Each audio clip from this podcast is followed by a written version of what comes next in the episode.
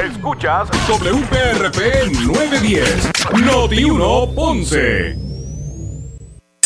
Uno Radio Group, Noti 1630 ni ninguno de sus auspiciadores se solidariza necesariamente con las expresiones del programa que escucharán a continuación.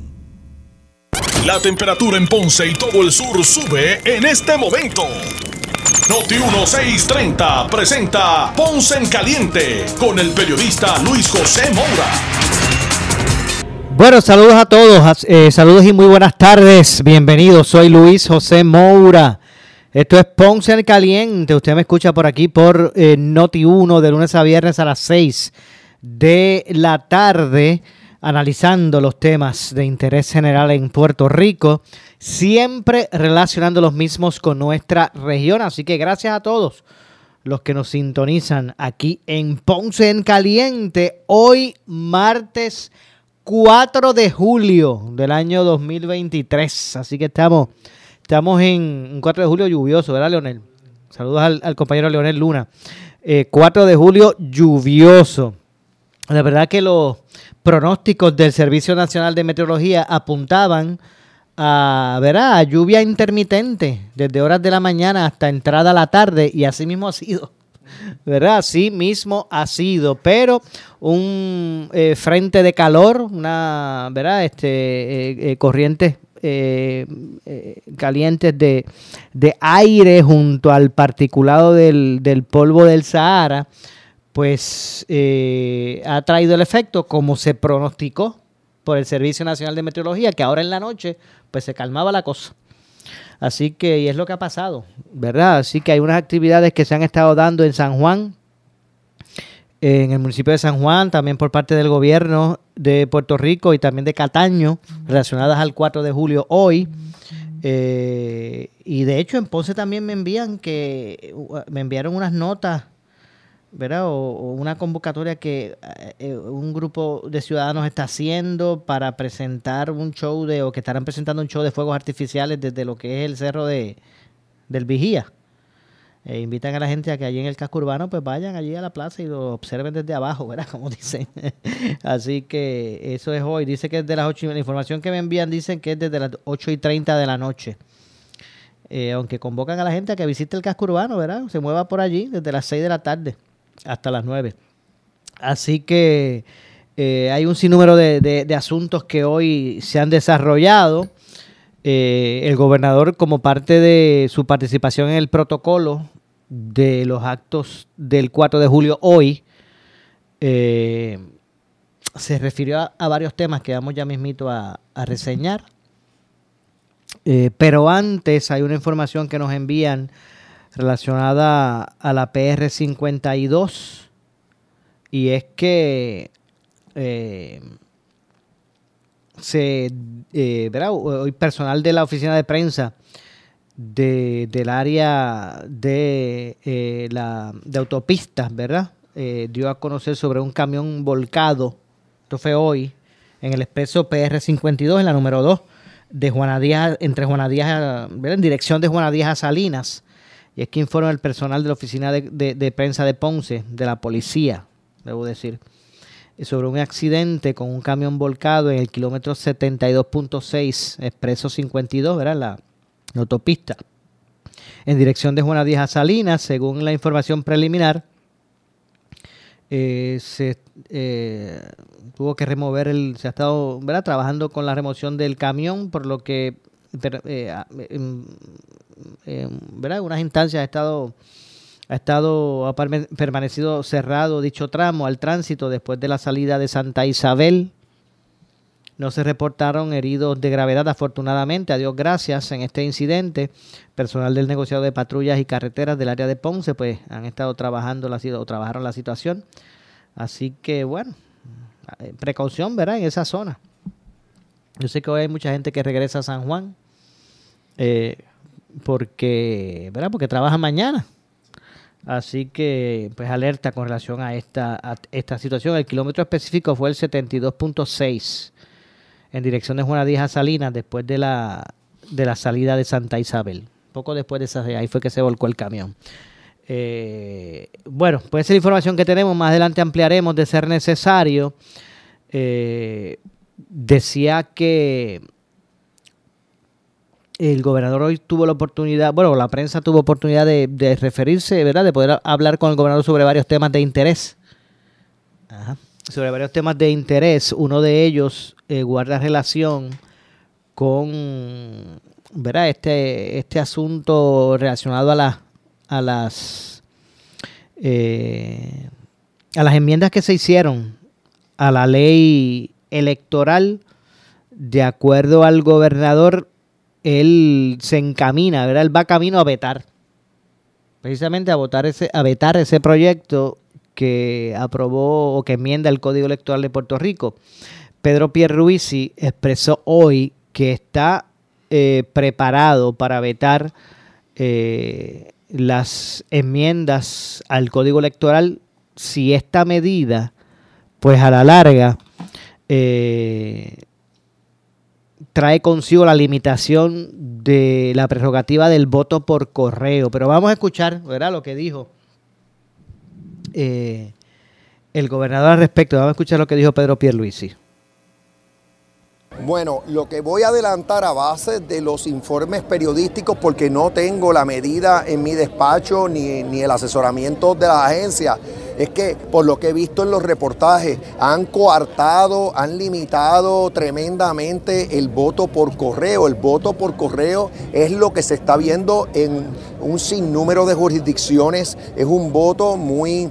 Eh, eh, Em, vamos a decir, muy útil, muy cómodo para personas de mayor edad. Cuando digo mayor edad, pues personas de 60 años o más. Eh, ¿Por qué no permitir un voto por correo? Si la preocupación era, ah, bueno, que, no tenemos los recursos, pues se asignan los recursos a Java, a Java para que eh, pueda eh, fiscalizar ese voto debidamente. Así que si lo que hace esa medida es limitar significativamente el voto por correo, desde ahora les adelanto que va de camino un veto.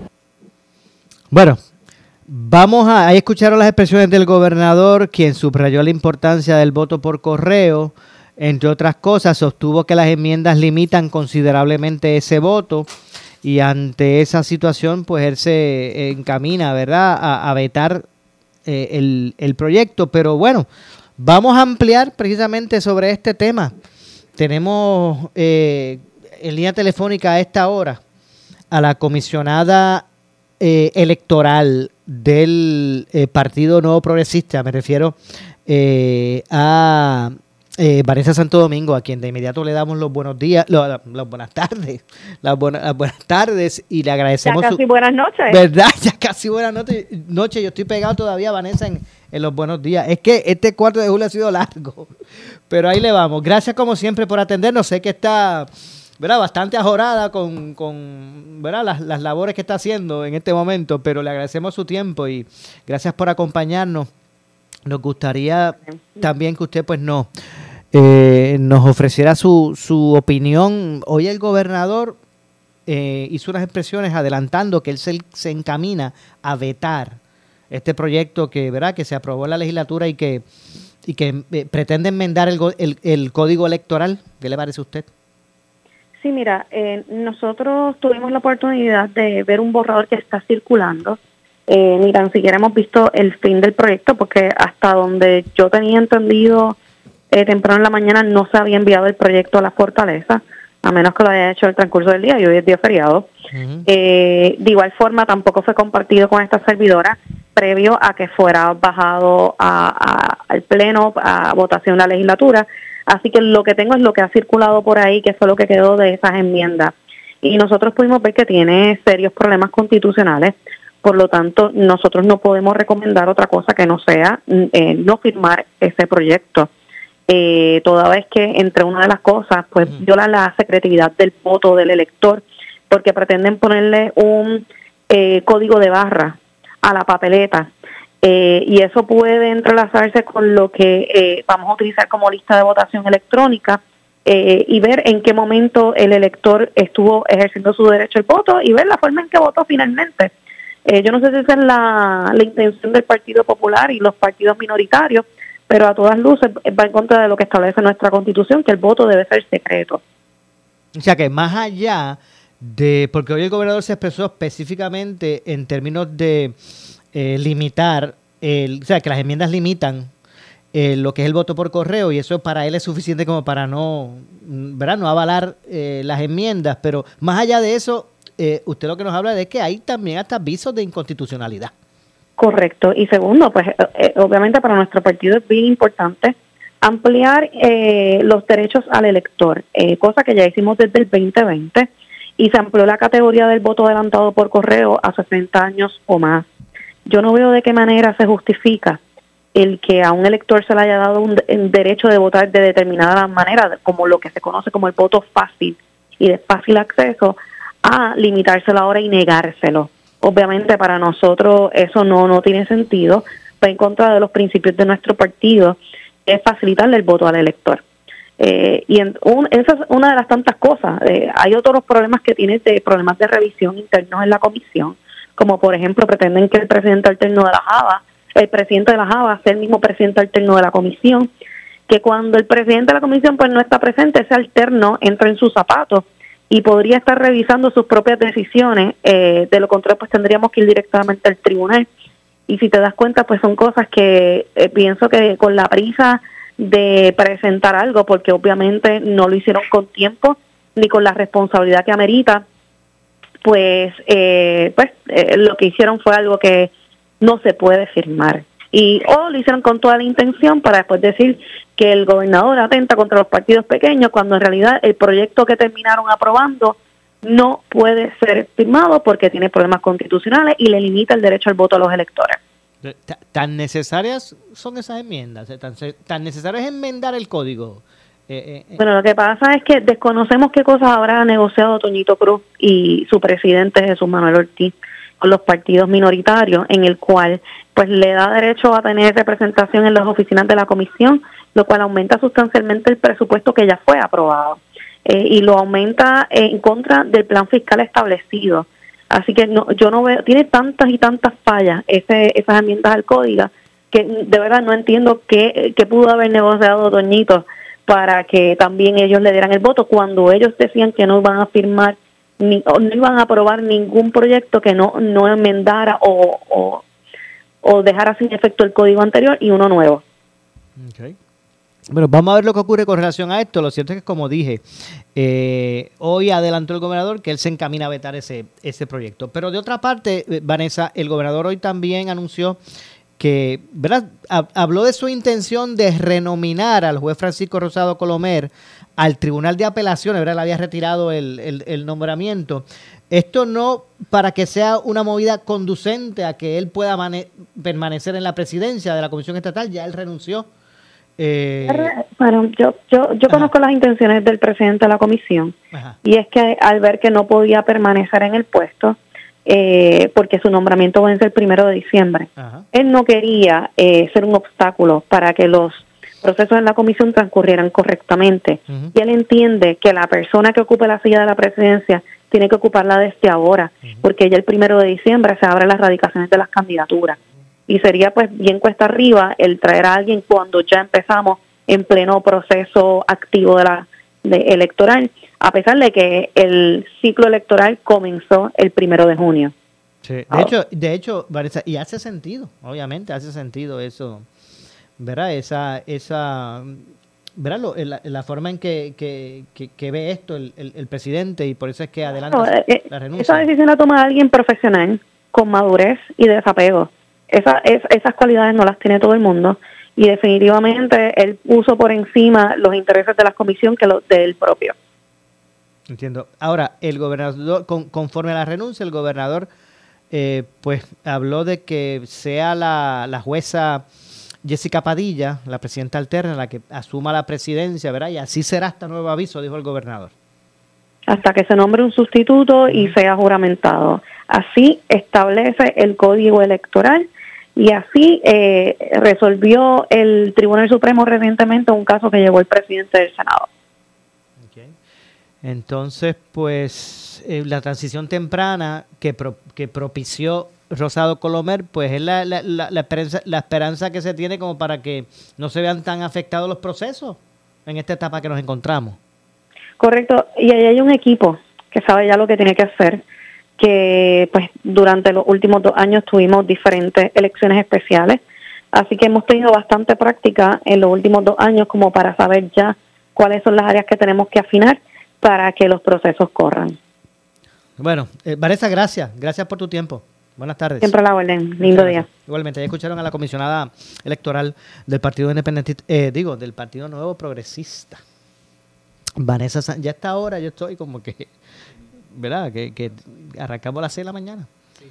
Ya esta hora yo estoy como que estoy aquí en compañía del compañero Leonel eh, Luna, que está aquí en los controles de eh, Notiuno en, en Ponce, en el sur, de Notiuno eh, Sur. Bueno, para recapitular las enmiendas al código, con relación a las enmiendas al código electoral, el gobernador ya hoy dio a conocer que eh, se eh, encamina a vetar, a vetarlas.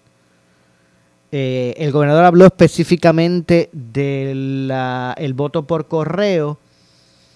Él entiende que estas enmiendas buscan limitar de forma significativa el voto por correo. El gobernador defiende ese tipo de voto y, ¿verdad? y, y ha expresado que esa es la razón principal por la que se encamina a vetar el- la medida. Acabamos de dialogar con Vanessa Santo Domingo, comisionada electoral del PNP, y más allá del aspecto del voto de del voto por correo, Vanessa habla de que ellos dicen que verdad tiene visos de inconstitucionalidad eh, por otros aspectos, por la por el, asunto de la confidencialidad del voto, porque le pretenden poner un barcode eh, a, esa, a, las papeletas. Pero nada, esto seguirá el debate. Eh, eso es en cuanto a las enmiendas.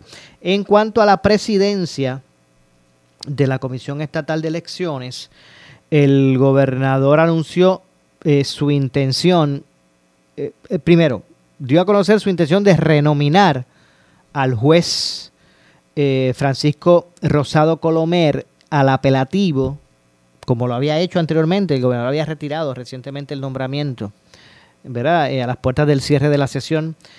Hoy dijo el gobernador que él pretende renominar a Francisco Rosado Colomer al juez de- eh, como juez de, de- de- bueno, eh, como juez, pero en esta ocasión en el apelativo. Él es un juez superior.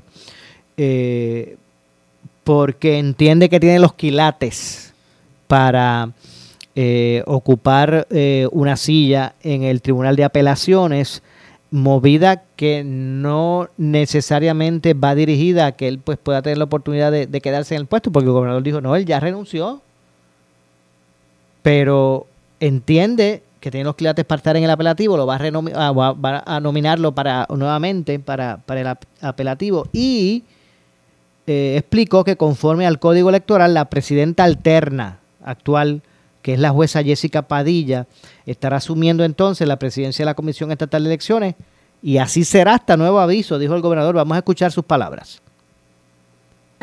Bueno, es obvio que el, el juez Rosado Colomer eh, eh, está desilusionado, por no decir eh, frustrado, con la forma y manera que se atendió este asunto.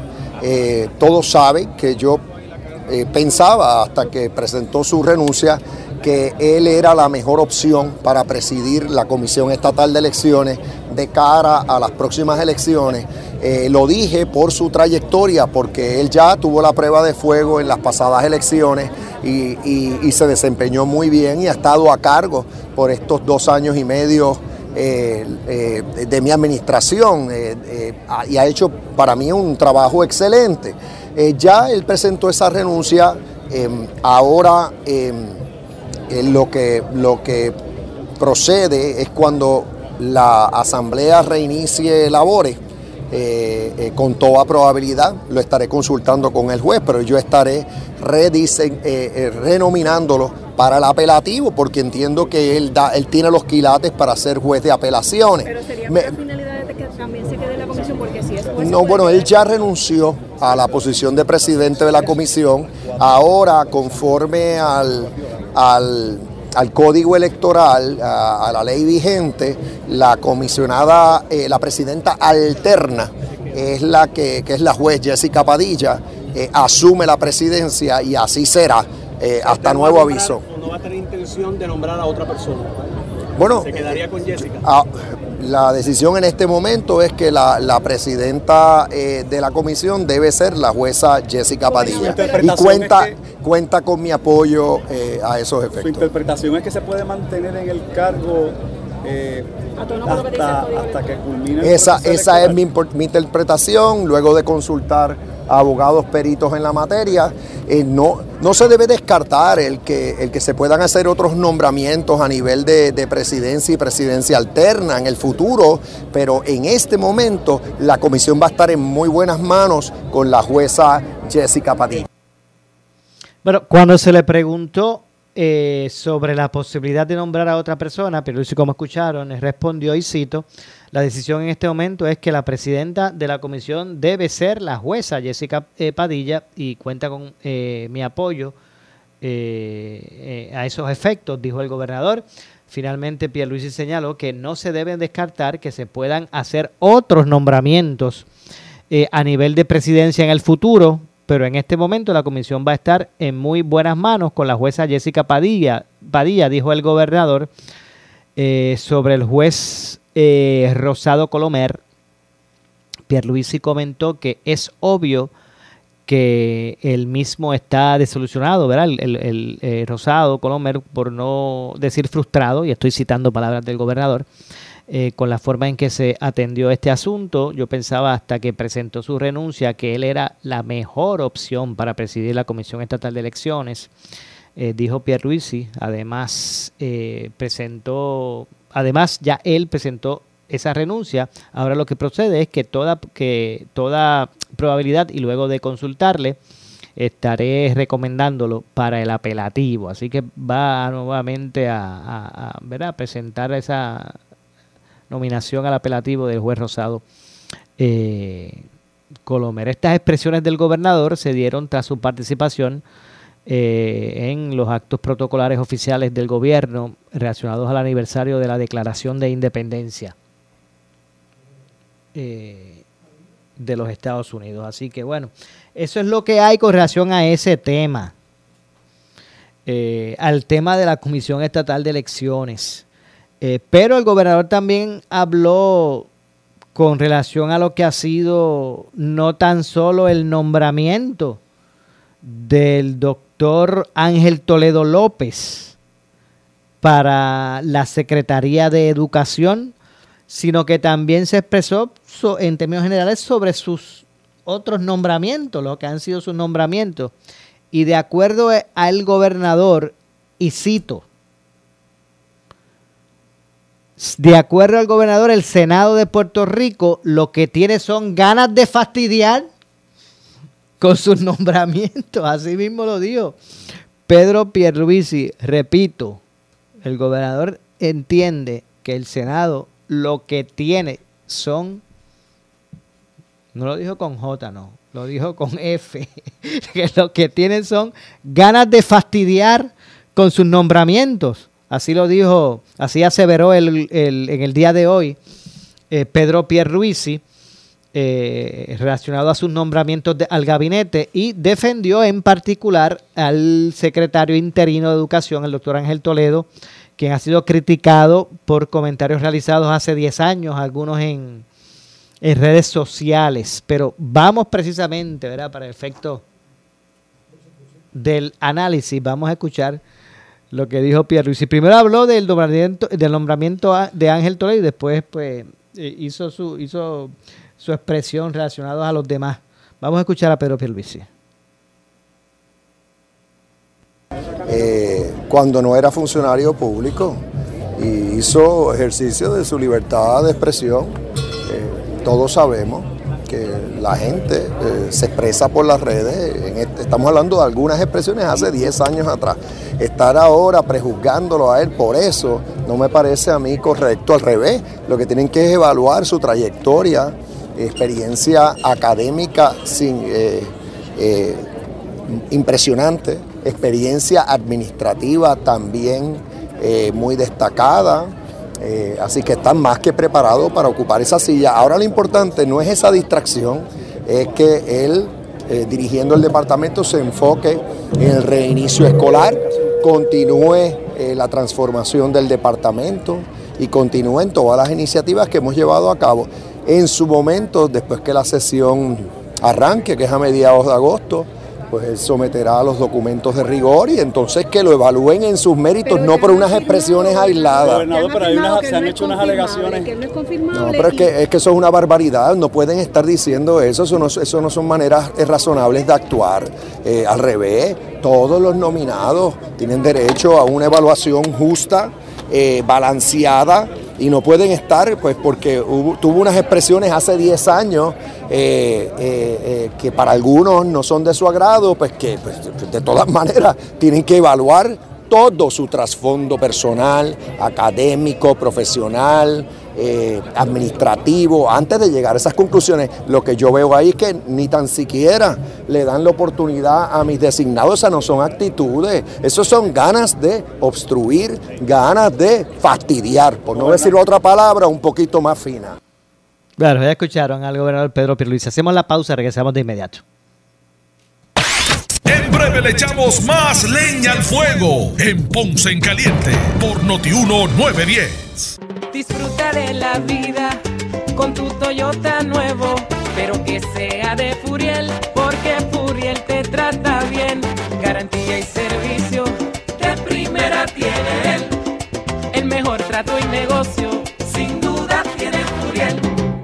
Furiel Toyota, Bayamón 625-5700, Río Piedra 625-3000, Ponce Bypass 284-2020. Si se trata de un Toyota, primero venga Furiel. ¿Quieres maximizar tu dinero? Sintoniza todos los miércoles a las 8 y 45 de la mañana el segmento Tu Dinero Seguro, con los expertos en seguros y planificación financiera, Ángelo Díaz y Pedro Astacio. En estos tiempos de retos económicos, asesórate bien, porque en la crisis no se improvisa. Para más información, contáctalos al 787-220-7775, 220-7775, 220-7775.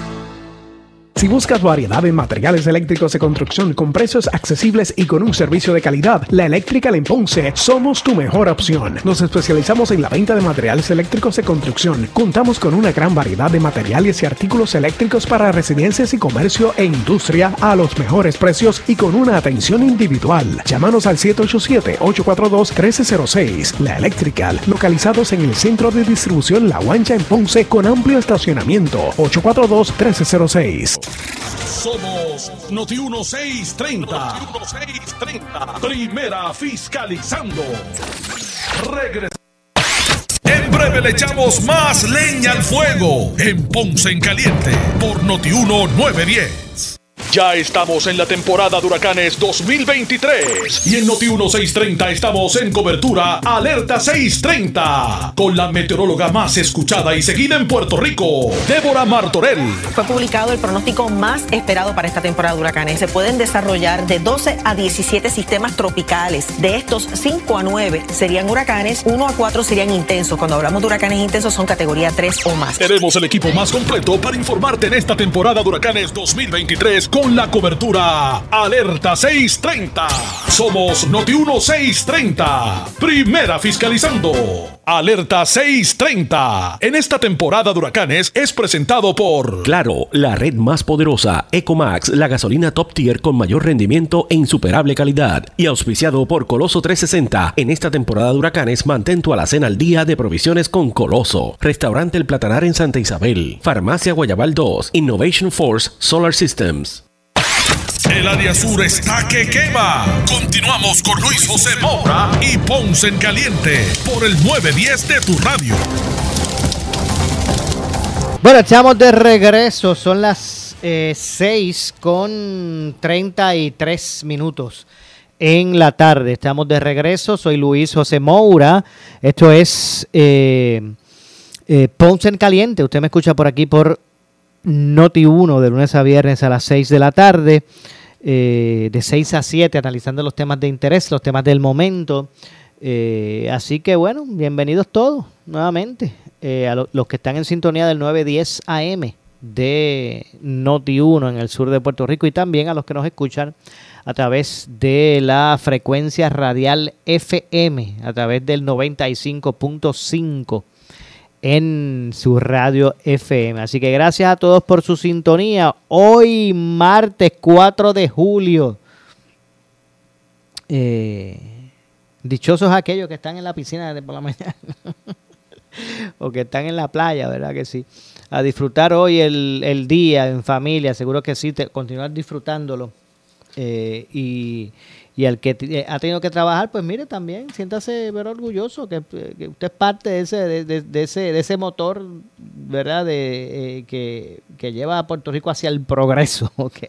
Así que gracias a todos por su sintonía. Bueno, con relación, ¿verdad? Previo a la pausa escuchamos la declaración del gobernador sobre el nominado eh, para eh, eh, dirigir el Departamento de Educación tras la salida de Eliezer Ramos Párez, la renuncia de Eliezer Ramos.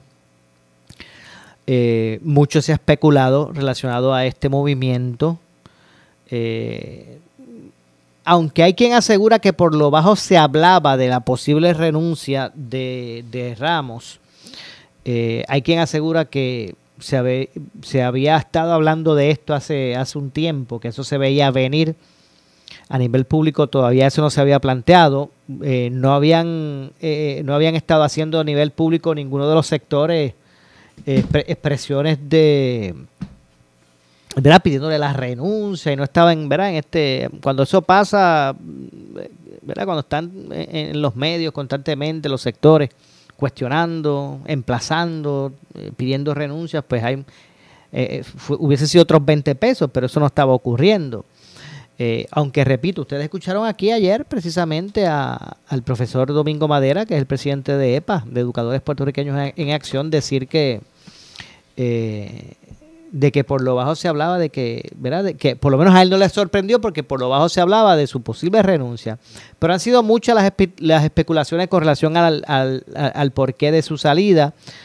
Eh, hay quienes hasta han eh, especulado de que pues fue una renuncia forzada, ¿verdad? Una, una, una, un despido disfrazado. Hay quien dice, eh, ¿verdad? dice o especula con relación a eso.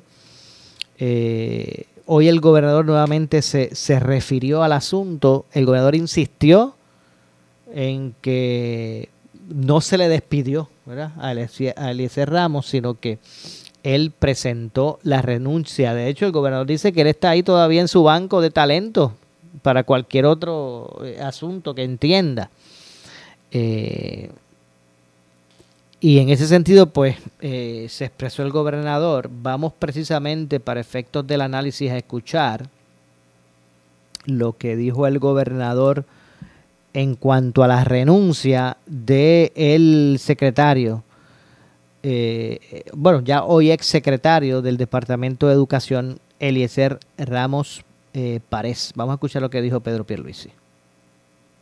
No, eh, no, eso no es correcto. Él presentó su renuncia y, ya. Y, y yo sé que seguirá colaborando con mi administración. Y ahora lo importante, desde mi punto de vista, es que tengamos un excelente reinicio escolar, que se dé esa transformación que ya anunciamos y que agilicemos el uso de fondos federales para eh, principalmente eh, mejorar la infraestructura del Por departamento. porque un planteamiento era que esos fondos federales aparentemente no se estaban utilizando adecuadamente. ¿Usted escuchó alguna, alguna, alguna molestia del secretario de Educación Federal sobre ese asunto? Aquí no hay señalamiento alguno en cuanto a uso de fondos federales.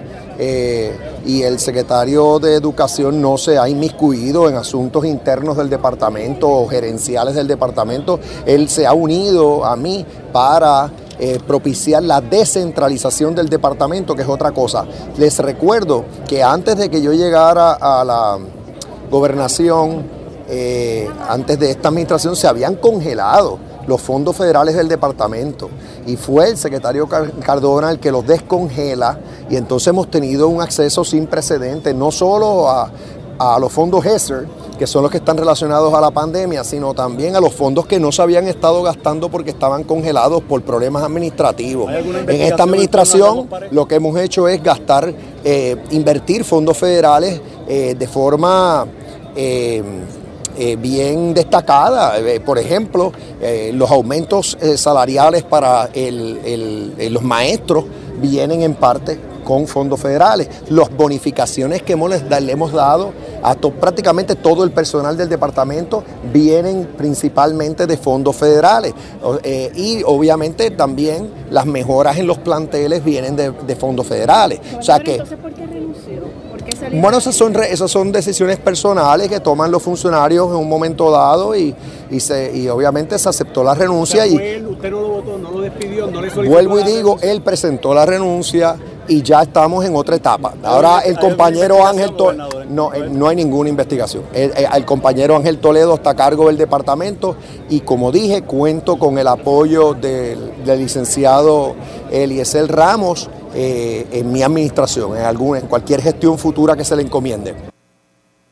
De acuerdo a Pierre Luisi, eh, la atención debería estar eh, en el, reinicio escolar y la continuación de la transformación del Departamento de Educación, ¿verdad? y no en expresiones aisladas, como escucharon, reiteró eh, en cuanto a la renuncia del secretario eh, Eliezer Ramos Párez, eh, que no lo despidió.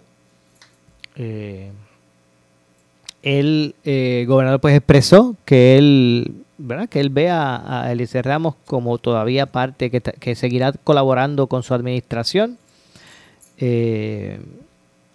reiteró su prioridad de tener un, buen inicio del año escolar y en, agilizar el uso de, fondos federales para mejorar la infraestructura del, del departamento.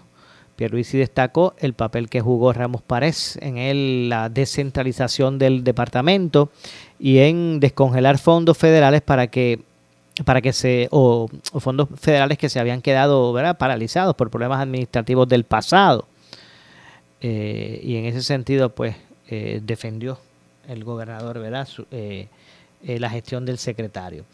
Eso es en cuanto a ese asunto. Más adelante pues estaremos ampliando sobre el particular. Sé que tú estás siguiendo, Lionel, estás siguiendo los, Juegos Centroamericanos de El Salvador. ¿No, ¿No los estás siguiendo?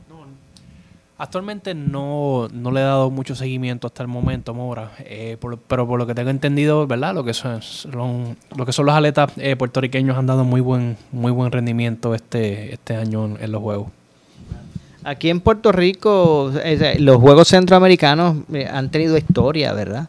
En varias instancias. Juegos Centroamericanos del Caribe se han celebrado en varias instancias en, en Puerto Rico, en San Juan, en Ponce, en Mayagüez también se han, se han celebrado. Así que ha, habido historia en Puerto Rico de este tipo de juegos donde eh, pues Puerto Rico ha tenido relativa relativo éxito ¿verdad? En, a este nivel. Eh, de hecho, hoy se dio a conocer, ¿verdad? Se, se, se conoció sobre eh, la medalla o el bronce, ¿verdad? Centroamericano que obtuvo el equipo femenino de, tiro con arco. Lograron bronce. Eh, las muchachas de, tiro con arco allá en, los Juegos Centroamericanos y del Caribe en El Salvador. Eh,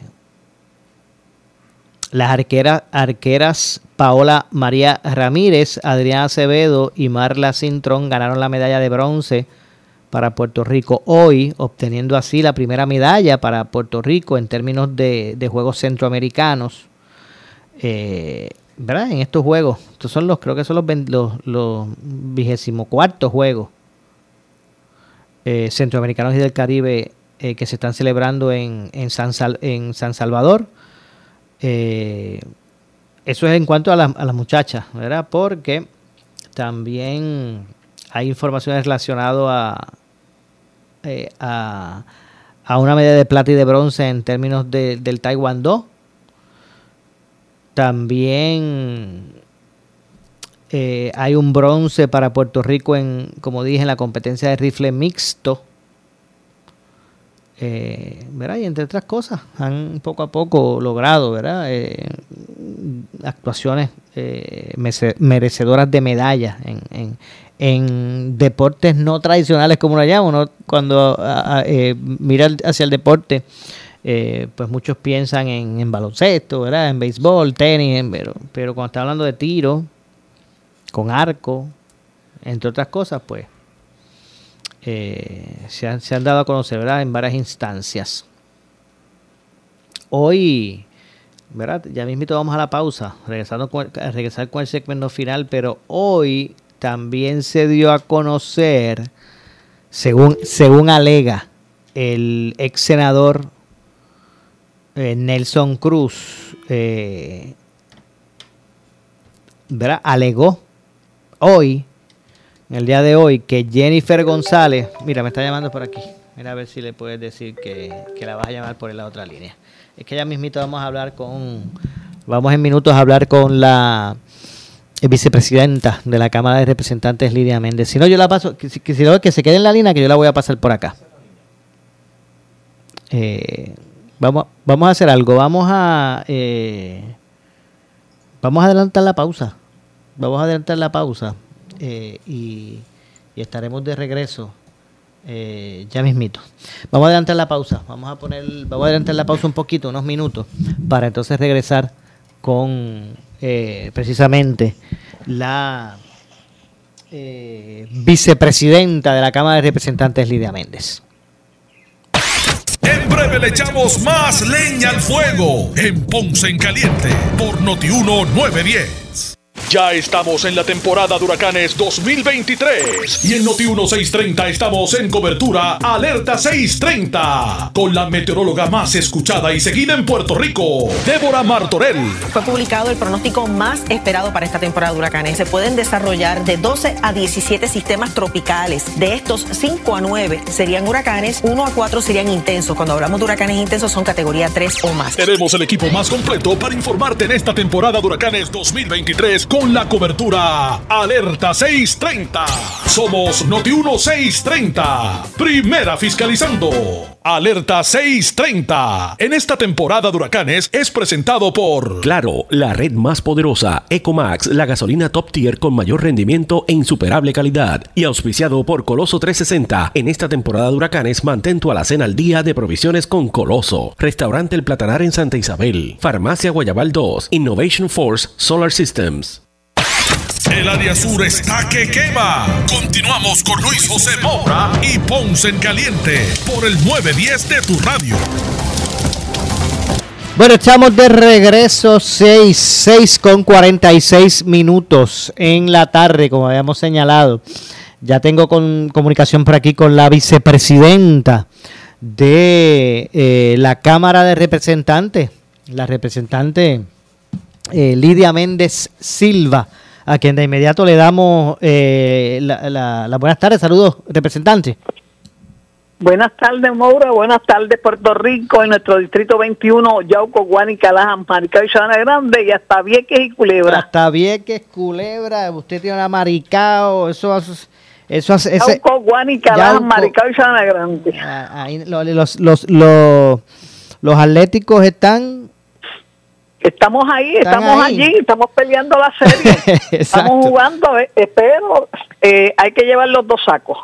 Bueno, exacto, pero nada, este, a la verdad que eh, la temporada pasada fue una, ¿verdad? positiva para el equipo, este año pues también, ¿verdad? Están en, muy positiva, muy positiva y este, por lo menos comparativamente del pasado año ahora, pues se han mantenido, ¿verdad? Entraron a la serie final, eso es indicativo que tenemos que, como fanáticos y seguidores, ¿verdad? Del área suroeste también, este, pues apoyarlo, respaldarlo y a nivel de Puerto Rico el primer equipo, a nivel de, baloncesto. Así que los atléticos siempre están ahí con la bravura y, y, no hay duda de que tienen una buena posibilidad de ser campeones. Yo, yo eh, representante, yo tengo que aceptar que yo me quedé corto este año con, los con los leones. Yo me quedé corto con los leones. Este Mayagüez eliminó a Ponce, pero por lo menos entraron, este, pero Mayagüez se fue arriba, lógicamente. Todavía nosotros estamos eh, viviendo, como vivitos y coleando, como decimos. Exacto. Pero este decía un buen amigo nuestro, Monseño Médico, que me lo encontré en Capitolio hablando en estos días mutuamente, que él después que Mayagüez eliminó a Ponce, pues bajó a San Germán. Yo le dije, bueno, pues buen sitio es. Pero verdad, pero mire, alternativa. si usted se pone a ver, eh, verá de los equipos que ahora están, los cuatro que llegaron a la semifinal, eh, pues los de acá, eh, que, los que estamos acá, pues tenemos más cerca a San Germán, así que hay que unir, a unir este, ¿verdad? Voluntad. Fuerza, eh, sí, unir fuerza y propósito. Y, y sobre todas las cosas, pues es el, más, el más cerca, el más cerca es este San Germán, tanto para Mayagüez como para Ponce. Así que nada, este, tenemos la, la fe y la esperanza nunca se pierden, pero es como todo en los juegos, eh, es como en el béisbol, hasta que no se hace el último out, nadie sabe quién gana. En el baloncesto, aún en el último segundo, después que la bola esté arriba, ah, Dios mío, eso es lo difícil. Y sin ser el canasto, pues lo que nos resta decirle, wow. Vamos a ver lo que pasa. Eh, representante, eh, opinión particular suya a, a, lo que fue la renuncia de L.C. Ramos Pared como secretario de Educación y, la entrada ahora, la nominación de, Ángel Toledo. Sorprendente, me quedé sorprendida con esa renuncia de Eliezer Ramos, de verdad. Muy sorprendida, no esperaba que este fuera una renuncia tan abrupta como esa, sin, sin ánimos de explicaciones, ¿verdad? En el sentido propio de que hubiese sido más factible el hecho de que pues voy a renunciar a final de mes o al, o al 15 o al 30, pero eso fue de ahora para ahora y ya. Así que una renuncia muy, muy abrupta en la cual, por lo menos en el caso nuestro, que él ah, no solo compartió, sino que ha compartido durante toda esta trayectoria que él ha estado como secretario, estuvo como secretario de todos los incidentes de la zona cero de nuestros pueblos de la región sur, el distrito 21. Ustedes saben que sigue temblando, esto no es una cuestión, ahora no se puede venir a improvisar. Los módulos, gracias a él, después de Eligio, eh, Hernández y después de Elba Ponte y todos aquellos candidatos que estuvieron que no supieron manejar la situación, cuando él llegó, eh, rápido nos reunimos con los alcaldes, nos reunimos con él, este, nos hizo caso, nos entendió la situación y la necesidad que nuestros niños fueran presenciales a, la, a, las escuelas, se comenzó a desarrollar la construcción de los módulos, que inclusive en, en Guánica, tanto como en Yauco, y así sucesivamente se enfocó, se enfocó en que había una necesidad inmediata de darle atención en la educación a la región sur nuestros municipios del Distrito 21, incluyendo toda esta región. Así que eh, fue muy abrupta, muy abrupta, que lo que hemos tenido en adelanto no queremos, no queremos ni vamos a permitir, Moura, no vamos a permitirlo, que vayamos en un atraso, porque hemos caminado mucho y con mucho esfuerzo, con mucho esfuerzo